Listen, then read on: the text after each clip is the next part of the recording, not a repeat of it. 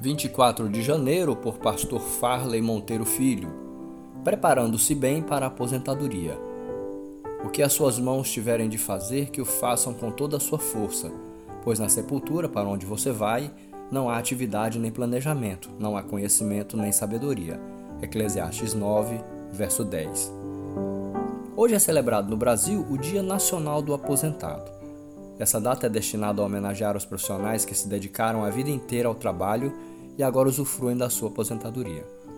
Embora muitas pessoas passem a vida sonhando com a aposentadoria, muitos, ao chegar nessa fase, acabam se deparando com uma situação completamente nova e, por não terem se preparado financeiramente e emocionalmente, acabam sofrendo com os desafios dela. Precisam se acostumar com uma nova rotina e se deparam com uma sensação de inutilidade e vazio que pode levar até mesmo à depressão.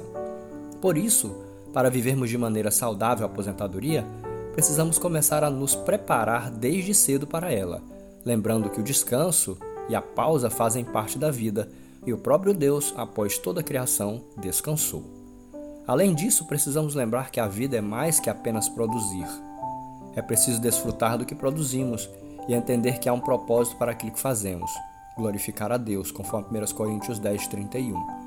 Por isso, independentemente do momento em que você está, comece a se preparar para o momento em que precisará parar. Aprenda a valorizar o descanso, os relacionamentos e busque o seu propósito no reino, que vai além do que você produz em vida. É sobre o que você constrói e o impacto que deixa na eternidade.